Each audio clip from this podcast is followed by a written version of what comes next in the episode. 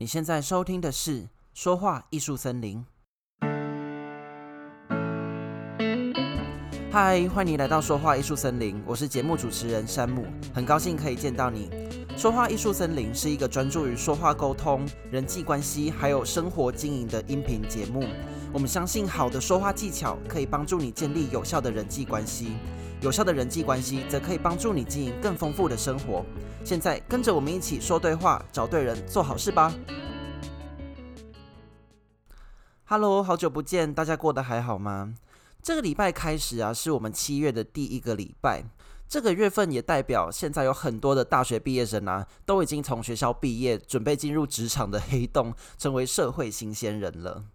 所以啊，为了配合今年的这个求职的月份，我们的节目也在七月份准备开始一个全新的新鲜人求职周记特别企划。在整整一个月当中，我们会提供连续四集跟新鲜人求职，还有新鲜人职场生存相关主题的节目内容。希望可以透过说话艺术或者人际关系上面的一些心法或者小技巧，可以帮助大家找到理想的工作，并且在职场上面坚强的活下去哦。还有一件事情，为了英英这次的特别企划，我还有一份小礼物想要送给你哦。今年二零二零年呢、因为疫情的关系，大部分的产业都受到波及，处在一个非常低迷的状态。所以说，对今年刚毕业的大学生，或者正在转职的人，甚至是被迫失去工作的人来说，都一定经历了一段很辛苦的时间，连我都不例外哦。因为在六月的时候，我自己也辞掉了我的工作。那在这个找工作的过程里面，我自己也被经济压力或者那种找不到工作的焦虑困扰着。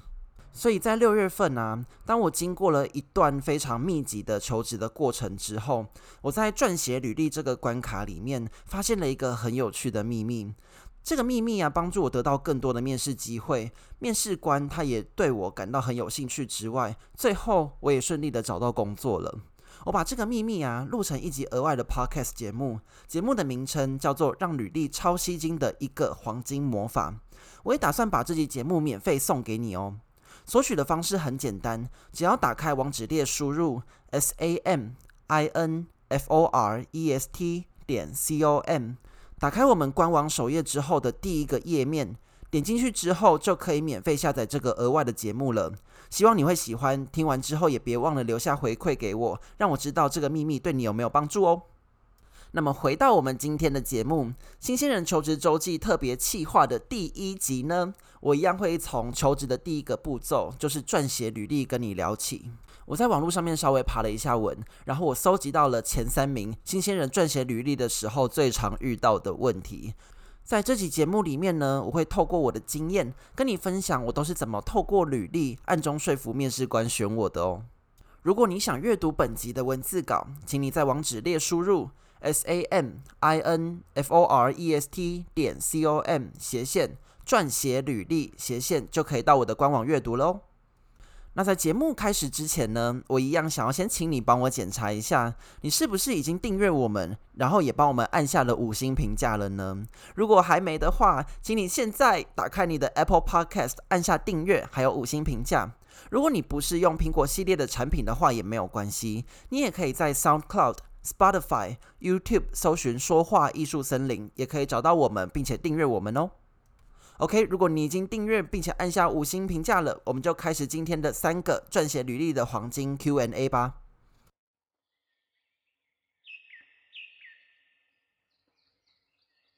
好的，在我们节目的一开头呢，我们要先来哀悼一下今年的大学毕业生，还有刚好在这段时间面临转职的人。这次的疫情对很多的产业都产生了很大的影响嘛，那我们就先不说大学毕业生们有非常多的竞争对手了，光是理想的职缺就已经很难找到了。那对我来说，虽然我是去年毕业的，不算是今年的应届毕业生，可是因为职涯规划的关系，我在今年五月底的时候，把我的第一份在饭店的工作辞掉了。之后我就用了整整六月，就是一个月的时间来找下一份新工作。我这个时候才发现呢，哇，现在的工作真的好难找哦！一个礼拜只要有一场或者两场面试，就已经阿弥陀佛了。所以整个六月啊，这个求职的过程是非常辛苦的，因为我是北上来工作的，所以呢，我有房租要缴，之后也要负担我的就学贷款。再加上啊，我自己是一个非常闲不下来的人，没有工作的时候就会觉得非常烦，所以我的六月几乎是在一个非常焦虑还有非常低迷的状态下度过的。在六月的最后，才很幸运的找到工作，然后才跳脱当时那种非常不好的状态。现在回头来看我之前求职的经历，我发现啊，比起去公司可能笔试或者面试，我发现我花最多时间的地方，反而是在撰写履历这个部分。我觉得在找工作的时候啦，这样的比例是很正常的，因为现在好的工作职缺并不多，偶尔找到一个不错的或者符合需求的，就会三番两次的一直改履历，就是希望把它改到一个最完美的状态，让自己第一眼就被人家选上。所以在这个求职的月份里面，我也花了很多时间去参考一些撰写履历的技巧。同时也花了很多的时间，非常密切的在练习，终于练出了一些成果。所以呢，今天我就从某数字的人力银行的调查结果里面，找到了前三名新鲜人在撰写履历的时候最常遇到的问题。那我也会透过这些问题呢，跟大家分享一下我自己的经验，也希望这些经验呢，可以帮助你更容易写出一份好的履历哦。那这次的调查里面，新鲜人撰写履历最常遇到的前三名的问题，分别是自传不知道怎么写，外语能力不好怎么办，还有没有实务经验要怎么办？那我们这一次的节目呢，就会针对这三个问题来进行回答。那在接下来的经验分享之前，我想要先给大家一个前提，因为我自己是文科出身的关系。所以我撰写履历的方法可能会跟理工科出身的人不太一样。所以听完这集之后，如果你发现这些撰写履历的方式跟你不太一样的话，我会非常诚心的建议你把你的经验也分享出来，帮我一起补齐我可能没有讲到或者我没有接触过的部分哦。OK，那我们回归正题，接下来的三个黄金 Q&A，我们用撰写履历的时候大致上的顺序来说明。所以，如果你现在啊有一份正在写的履历的话，你可以把它拿起来做对照，或者一边修改都是没有问题的哦。那么，首先第一个呢，大家在撰写履历的时候会遇到的一个最大的问题，就是写你的自传。在人力银行的调查里面，有高达八成的人都有我不会写自传的问题。那在这个调查访问里面，我还发现了一个我觉得非常有趣的现象，有一部分的人说。哦，因为我不知道我的自传里面该强调些什么，所以呢，我就干脆把我从小到大的所有细节都写上去了。OK，基本上，当你有这种把所有事情都写上去的念头的时候，这份自传就会宣告阵亡了哦。为什么我会直接判定这份履历会阵亡？原因在于啊，因为坊间流传的人资最多只会用几秒，甚至最多一分钟、两分钟的时间看完一份履历，这种都市传说，我觉得是正确的哦。我会有这种认知的原因在于，我之前在帮社团招募新进的人员的时候，这个招募的工作啊，就很像人资专员一样。我记得当时光是四十份左右的履历，我们就要花上半天的时间把它们全部阅读完。更何况是公司里面的招募专员，他一个人可能一天就要面对上百封的履历耶。如果真的要用一天的时间把这些履历全部看完的话，那真的会要了他们的小命哦。所以啊，拜托，千万不能有因为不知道怎么写，所以干脆全部写上去的心态。因为在这整片茫茫的履历海里面，没有重点就是最大的危机。况且啊，自传基本上就是一封履历的开场白，所以它也等于是帮你建立第一印象的重要关卡。如果你在这关就败阵下来的话，后面写的再多再好也都是白费。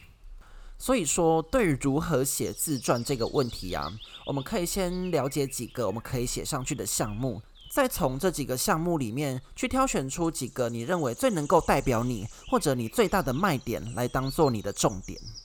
那么可以在自传里面说明的项目，我个人认为有五个，分别是个人特质、重大经历与成就、关键技能、求职原因，还有职涯规划。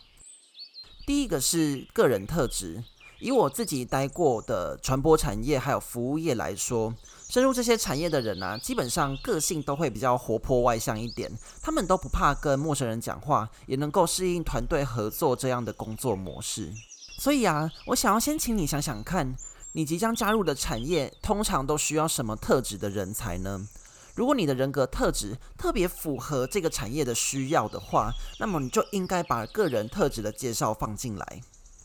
那么第二个是重大经历，还有你的成就。进入职场工作之后啊，雇主是付钱请你来解决问题的。所以当你解决问题的能力越好，越符合公司的需求的话，被公司相中的机会也就会越来越大。所以呢，表现解决问题能力最主要的项目就是你的经历，还有你的成就。那不管你是开始第一份工作，或者你可能已经有几年的工作经验了，我们总会做出一些成果或者作品集吧，比如一个企划案啊，一个实验结果，一份论文或专题研究等等，甚至在比赛中得到的奖项也都是哦。可是啊，如果你是一个非常有成就、成果非常多的人，其实你也不一定要把全部都写上去，因为对方可能也没有时间可以把它全部看完啊。所以呢，挑选几个最能具体证明你的能力的成果，然后再加以描述，这样就可以了。再来第三个是关键技能。如果你有专业的技能，而且符合产业的需求的话，你就要把关键技能放到你的自传当中，最好还可以搭配一些作品集或者成果来加以说明哦。那我在这边想要举一个例子，我身边有一位打算应征工程师的朋友。他在大学期间就知道 Python 这个程式软体的应用了，所以呢，当他要加入的公司需要 Python 这个技能的时候，他就应该特别强调这项技能，还有他用这个技能做出的成果。第四个是求职的原因，除非有短期支援这种特殊的需求。不然，一般的公司在招募新的人的时候，通常他们都一定会希望这个人可以待得长久，这样才可以大幅的减低教育的成本。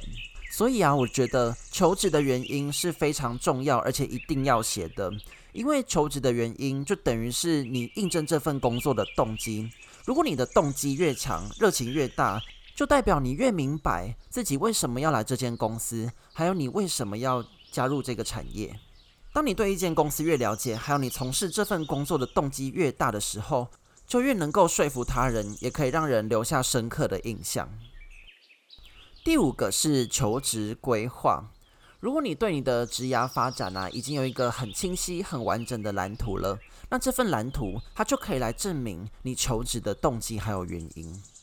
那职涯规划的定义可以很广泛啦，比方说，呃，短中长期的规划。或者是你在这个产业的目标，可以让对方更了解你可以对这个公司、对这个产业贡献的程度。那也当然啦，如果你的目标或者你的规划跟这个产业甚至这间公司有很高度的关联，那你被相中的机会当然就也越高喽。以上这五个是我觉得你可以写到自传里面的项目，你可以把它们全部都写进去，你也可以挑重点来写，端看你的产业的需求，还有你个人的强项。那同时在挑选这些项目之前，有一些很基本的事情，你也是一定要做到的。比方说，你要尽力的避免错字，你也要透过分段来美化你的排版。你也可以在自传里面塞入关键字来吸引面试官的目光。那如果你对这个技巧有兴趣的话，请你在留言板留言告诉我，我们会在之后的节目拿出来跟你讨论哦。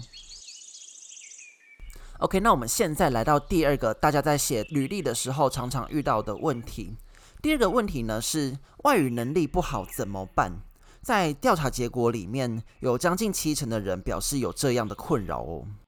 我觉得这个问题很有趣啦，因为我猜啊，如果你有这个问题的话，你可能在思考两条可能可行的路径。一个是如何在求职这个节骨眼当中让外语能力突然变好呢？那另外一条路径可能是要怎么逃避外语能力这个魔咒，然后找到工作。关于第一个思考路径啊，也就是想要在求职的 moment 瞬间的让外语能力变得很好。可是我很遗憾的想说，我觉得这条路径并没有解决方式，因为外语能力啊，一直都是一种累积起来的能力，它从来都不是付出一点点努力或者付出一点点时间就可以获得的技能。在这中间呢，我还有一个观察，对现今的职场环境来说，外语能力里面的英文啊，基本上都是基本标配了。所以第二外语，无论是日文、韩文、西班牙文，这些都是加分条件。所以啊，如果你本身就想要加强你的语文能力的话，我会建议你从英文开始。而且记得，你一定要从现在立刻马上拟定一套学习计划跟目标，不管是报名课程、买书自学、看剧学外语都好，请你一定要立刻起身行动。因为只有当你行动了，你才会开始这趟学习的路程嘛。那现在即使你的外语能力的条件还不是那么好，可是，在学习的当中，你的积极主动还有学习能力，都有可能是让你翻身的条件。那另外一个路径呢，就是逃避外语能力的魔咒。这个方式啊，比起第一个，我觉得比较消极一点。可是我要告诉你，这条路径是有可能的哦。如果你要应征的工作，你面对的人或者你要面对的一些文件、文书资料，都是以你的母语居多的话，那么外语能力它本来就不是一个必备条件了，自然而然就可以略过了。可是除了这个情况之外啊，我还有看过一些工作，他们接触的对象是台湾本地的人。比方说，我在行销产业的观察中，这种行销公司的客户啊，有很大一部分都是跟国外的品牌有关系，所以英文能力就是一个必备的技能。可是呢，我曾经看过一间行销公司，他们的专业在于去行销台湾的传统市场，但他们长期接触的对象就是菜市场里面的叔叔跟阿姨，所以呢，这个时候。英文就不是必备的条件了，反而是中文还有台语的能力才是他们会强力要求的语言条件哦。所以啊，这就是为什么我说逃避外语能力的情况是很有可能会发生的。那我觉得你就可以好好的去观察一下你的产业里面有没有这样的公司。第三个问题呢，也就是今天我想要跟你讨论的最后一个问题：没有实务经验要怎么办？调查的结果里面有将近五成的人都有这样的困扰。实务经验的部分很有可能来自课堂报告、社团、实习、攻读，甚至你的正职工作的经历。我们要写出漂亮的实务经历的话，最好的方式就是用数据来证明。比如说，一个月内达成一百万的销售成绩，脸书贴文在一个礼拜内得到十万次转发分享。可是，对于没有实务经验的新鲜人来说，极具说服力的数据根本就是很难拿出来，甚至没有的嘛。我自己啊，在六月求职的时候，也有遇到这个问题。因为不管是我之前实习的经历，还是攻读的经历，我都是用一种支援的形式在帮忙，所以我也没有一个自己的作品集，也没有可以量化的数据来告诉别人我做的怎么样。所以我在面试的这个过程当中，我在一位前辈身上得到了一个很好的建议。那在这边我也想要分享给你。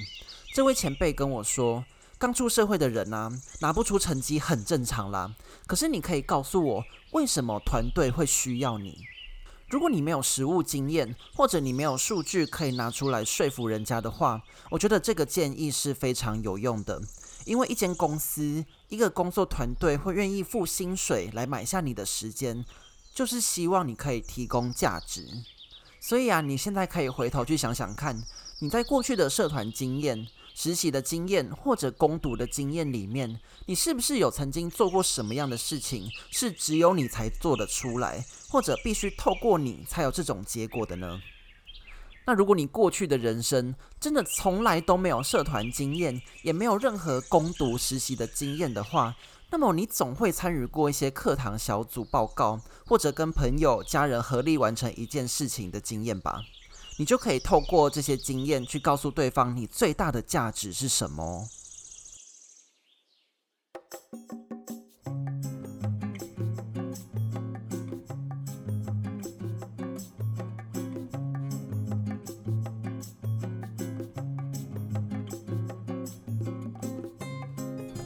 非常感谢你的收听，希望新鲜人求职周记特别企划的第一集能够为你带来一些新的想法，然后也为你带来一些改变。那么也别忘了，我们正在赠送 bonus 的音频节目，赶快到网址列输入 s a m i n f o r e s t 点 c o m。到我们的官网领取免费的音频节目，让履历超吸睛的一个黄金魔法吧。那么最后，如果你有任何问题，或任何你想要听的跟求职相关的主题，都非常欢迎你在留言板告诉我。现在呢，我也想请你花一分钟的时间想想，以上分享的三个撰写履历的黄金 Q&A 当中，你最大的问题是什么呢？赶快到留言板分享给我，让我知道哦。同样的，记得订阅我们的节目，并且给我五星评价，才不会错过七月新鲜人求职周记特别企划的最新节目内容哦。下礼拜天晚上九点，欢迎你再回到说话艺术森林里走走，希望能再见到你喽，拜拜。